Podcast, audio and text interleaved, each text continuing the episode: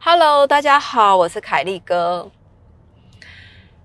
其实我最近听到，就是有一个朋友在跟我讲，他就说：“哎，你你这样子，就是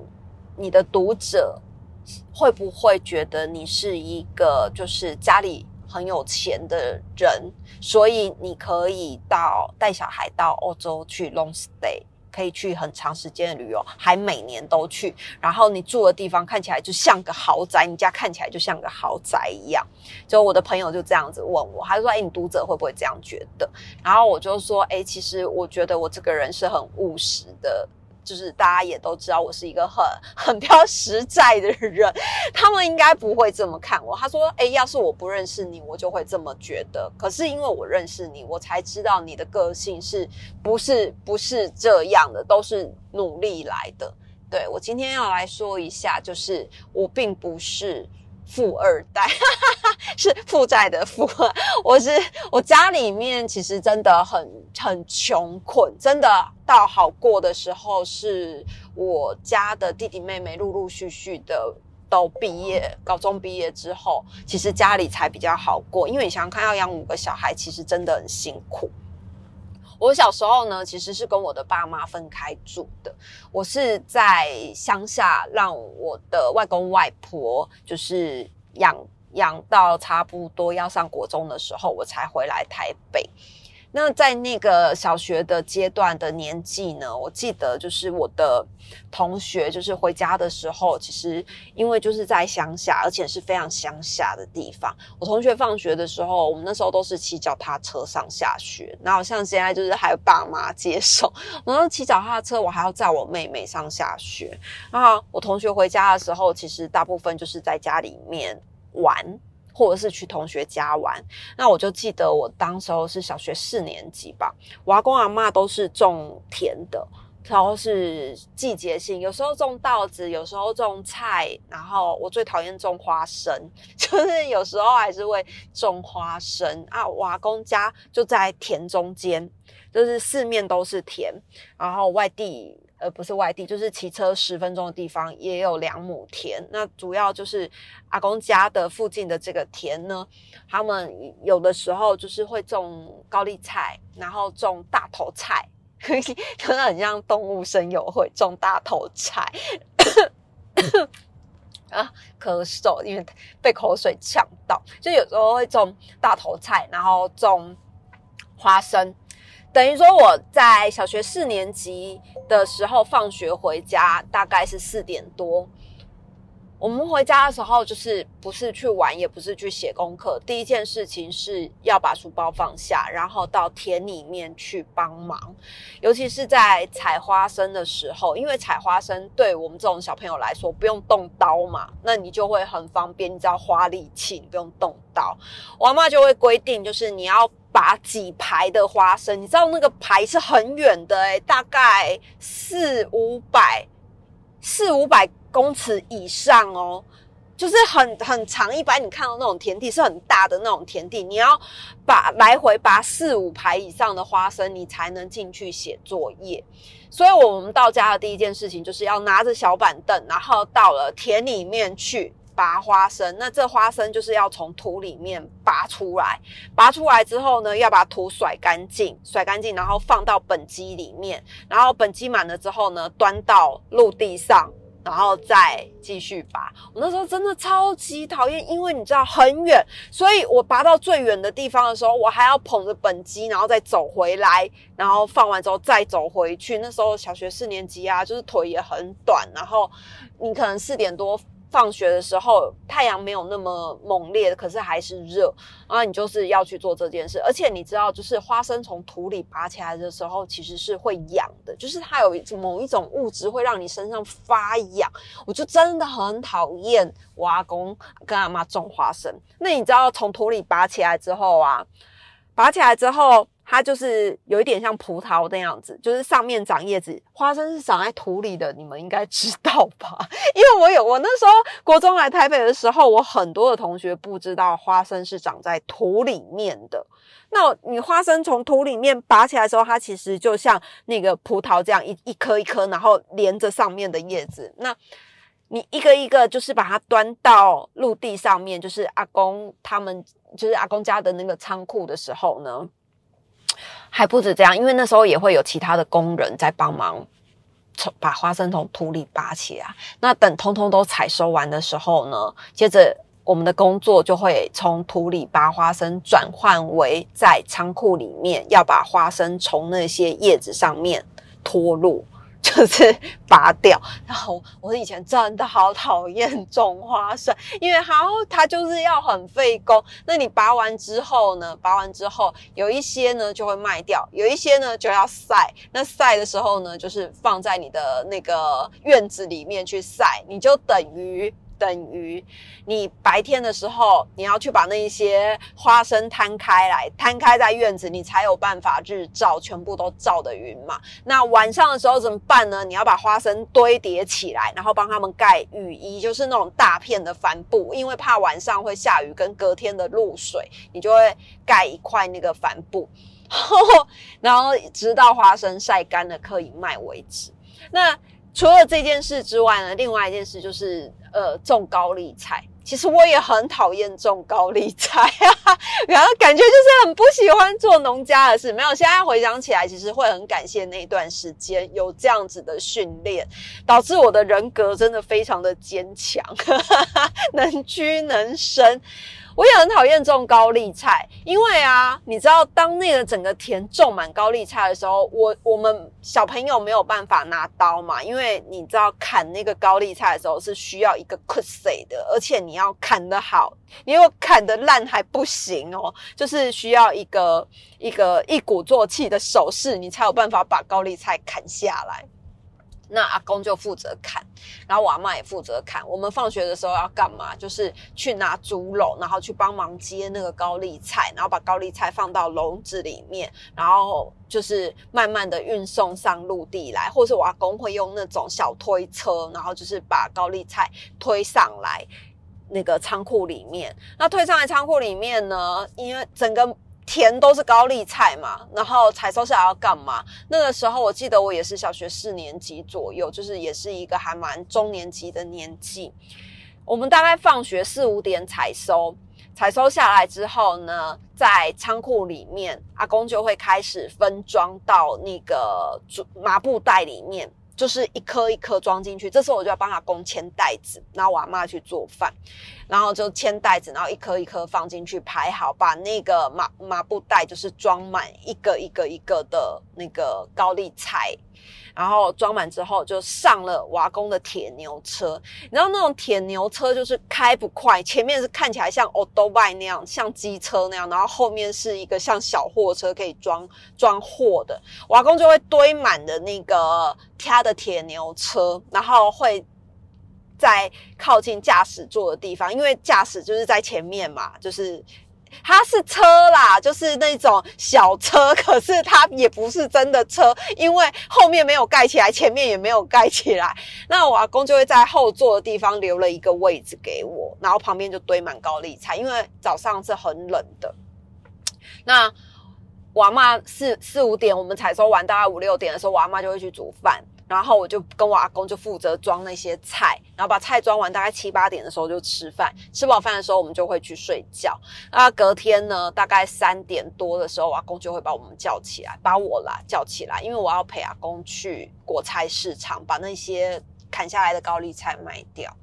然后去去果菜市场的路呢，我阿公开着他的铁牛车，大概要四五十分钟。甚至一小时吧，我不知道。我小时候没有手表，就是对那距离概念好像没有很清楚。但印象里面，真的就是在一个呃天都还没有亮，然后星星月亮都还在的时候，我跟我阿公就是我就坐在铁牛车的后面，那阿公就在前面开车，然后然后我就会窝在那个菜堆里面，因为会很冷，所以我阿公就会在菜堆里面放一张一小板凳给我坐，我就会蹲在后面的那个菜堆里面避寒。那我印象很深刻，就是我跟我阿公去果菜市场的时候，每次把车开进去里面，然后开始在贩售那些高丽菜的时候，我阿公不是一颗一颗的卖，他是。一袋一袋的麻布袋在卖的，因为大家可能就是在国菜市场里面都是靠寒价的。那我也知道，就是。这样子的价格其实并不会很好，也不会很漂亮。有的时候，你可能旁边的人也是种高丽菜的，他就卖的一袋比你便宜，他才不管你一袋里面重不重，或者是有没有烂掉的，他就是一整袋直接就是算你一袋的价格买走，这样就中盘批发商。那时候我就会觉得，天哪，阿公的工作好辛苦哦！就是我们花了这么多的力气，只赚到了这一点点钱，只卖到了这一点点钱。那通常呢，在回家的路上，因为后面的车子就空了，瓦工就会用那个帆布袋，就是稍微的帮我挡一下风，然后我就会等于就是瓦工在前面开车嘛，开他的铁牛车，然后是没有没有封闭的那种车子，然后。敞篷呐，换换算文明一点的说法，就是整台都是敞篷车，只是它没办法加速，就是敞篷铁牛车。那我就是窝在后面，跟阿公跟我阿公其实是有一点背对背的那个做法。那。每次卖完菜之后，天才开始露出一点点的白光，那我阿公就会拿十块钱给我，就是他会把手伸到后面，就是给我十块钱当零用钱。那时候我都会觉得，嗯，很开心。原因是因为，就是我也觉得我得到了酬劳零用钱，因为以前我知道我阿公很。跟我阿妈就是工作很辛苦，所以我根本都不敢要零用钱。然后所以有十块钱，哎，那十块钱可以买很多东西耶。然后你去小杂货店搓一个那个搓搓乐，也才五毛钱而已，一块可以抽两个哎。所以就是得到十块钱，我觉得还蛮开心。然后那时候回家的路上，我最喜欢的就是就是阿公会带我去吃豆浆，或者是那种米肠，就乡下的早餐这样。然后吃完之后才。再买一点点东西回家给我的妹妹们或娃妈吃啊！除了种高丽菜之外呢，我还非常的讨厌瓦工种一个东西，就是竹笋季。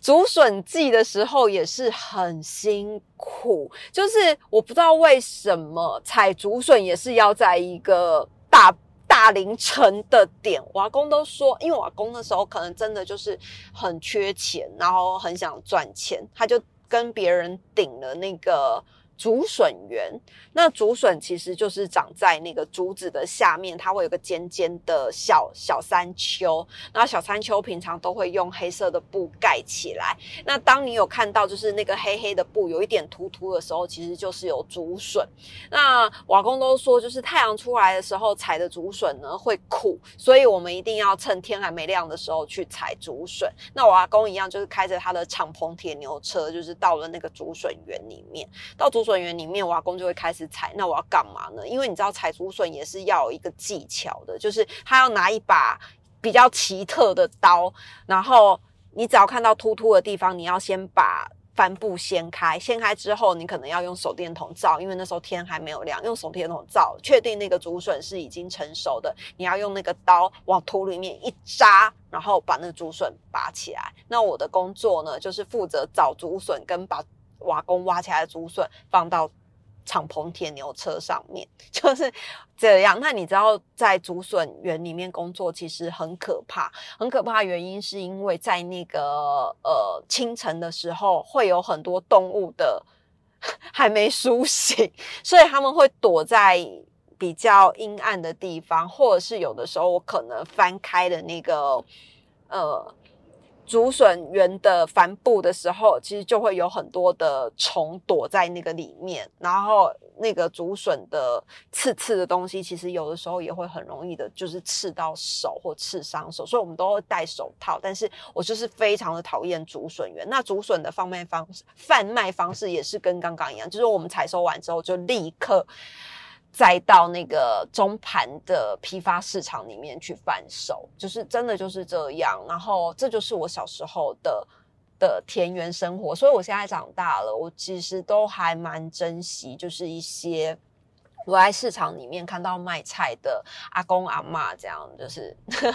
就是就是会很珍惜啦。所以你知道，很多人都跟我讲说，就是在路边有的时候有一些年纪比较大的阿公阿妈在卖。卖菜的时候，其实他们都非常的富有，但是因为我不管嘛，因为每个人想要做的爱心的方式是不一样，所以你知道上次有一次我经过路边的时候，第一次我停红绿灯，看到路边有个老婆婆，看起来大概九十岁，都没有牙齿了，好可爱哦。然后她在卖菜，她前面就有一排菜，那我就跟小黎说：“哎，你看那婆婆好可爱哦，就是我很想下去跟她买菜，让她买一买，早一点回家。”然后可是因为那时候我们是在停红绿灯。就旁边也没办法停车，就没有办法跟他买。隔天呢，我就把车停到停车场里面，走路去跟婆婆买。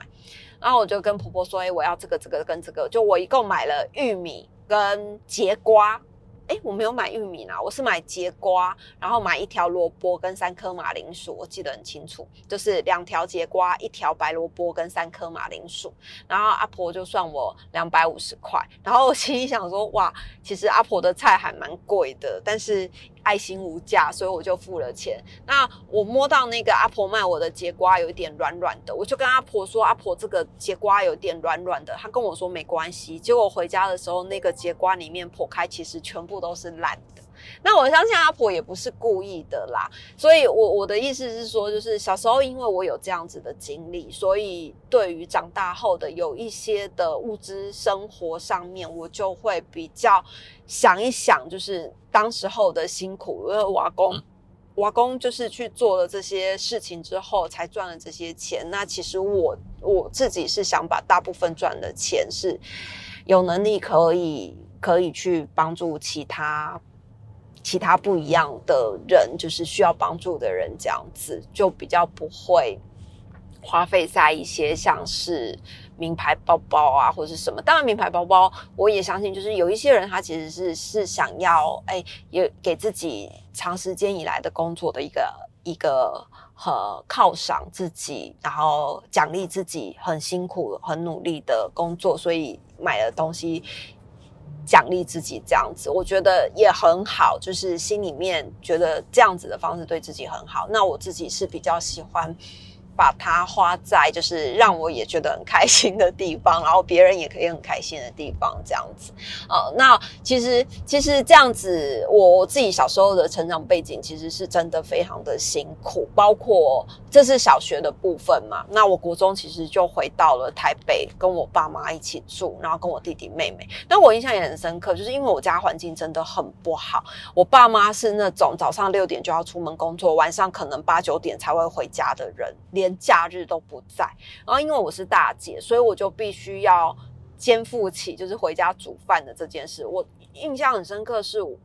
国中放学的时候，我的成绩很好的，因为以前有分 A 段班、B 段班跟 C 段班嘛。然后我自己是 B 段班的同学，就不是特别优秀，也不是特别烂。然后 A 段班的同学放学一定就是继续去念什么冲刺班，什么东西就是留下来补习。啊，B 段班跟 C 段班的同学通常就是会相约在球场上面打球，可是我都跟他们说不行，我要回家煮饭，就是我。我没有办法跟大家一起在这边打球，就是回家要煮饭，然后假日我也比较没有办法跟同学一起出去玩，因为其实我家里还有其他的弟弟妹妹，然后假日的时候其实通常都是我们要不就是跟爸爸妈妈到工厂里面去工作，要不就是呃在家里面洗衣服跟打扫，就是差不多就是这样，一路到我觉得到我毕业出社会，因为我到高中的时候其实都还是会去。工厂里面就是帮我爸妈一起工作这样子，包括我弟弟妹妹也是啊，就是因为没有钱嘛，所以你就是要必须多做一点事情，让生活稍微好一点点。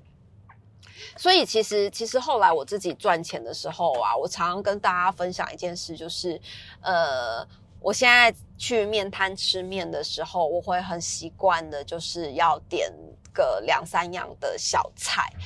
因为以前在国中的时候，跟我妹妹假日要去菜市场买菜，我们都会公家吃一碗阳春面，就是什么都没有的那个面。啊，你就会看到别人的桌上就会有什么豆干、海带、卤蛋，就会超级想吃。可是我们没有钱，就是连吃一碗面都会很拮据，这样子，就是会觉得很对不起在工厂工作的爸妈，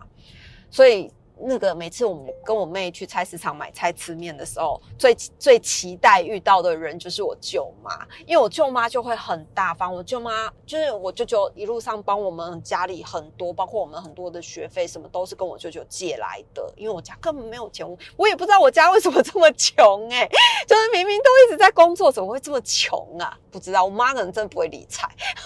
然后，然后就是我舅舅家里就是真的是比较好过的，然后我舅舅也。是一个非常好的人，就是帮了我们家很多的忙。我们家小孩能顺利毕业，其实都靠他的资助。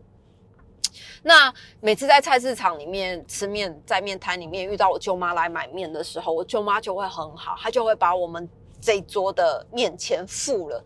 付完之后呢，还会帮我们点几个小菜。然后那时候我们就会想说：天啊，真是太棒了！每次去菜市场之前都好期望遇到我舅妈，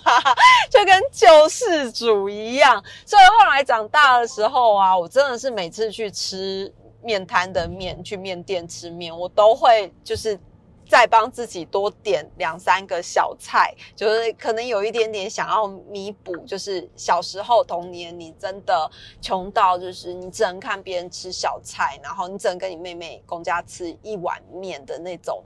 心里面的弥补，那一种小时候的一些一些不满足，或者是没有办法做到的事情。对啊，所以我其实一路真的就是这样。跌跌撞撞，然后呃，慢慢的就是工作，然后存钱，然后理财，慢慢的走到 现在。所以其实我根本不是什么富二代，或者是我家里什么，因为我我。可能自创品牌，然后小小 putty 的这个品牌是我家里面的人拿钱出来的，没有，我那时候真的是把身上的钱掏完，然后就说有多少钱就做多少事，就是我也很多人都跟我说，哎，你要开支票，你要去借贷，你要干嘛，然后把公司搞很大。但是因为我知道我我经不起任何的，就是你只要去跟银行借贷一次的亏损，我可能真的。会回复到以前我小时候家里面很穷的那个样子，我会有一点害怕，会有点却步，所以其实。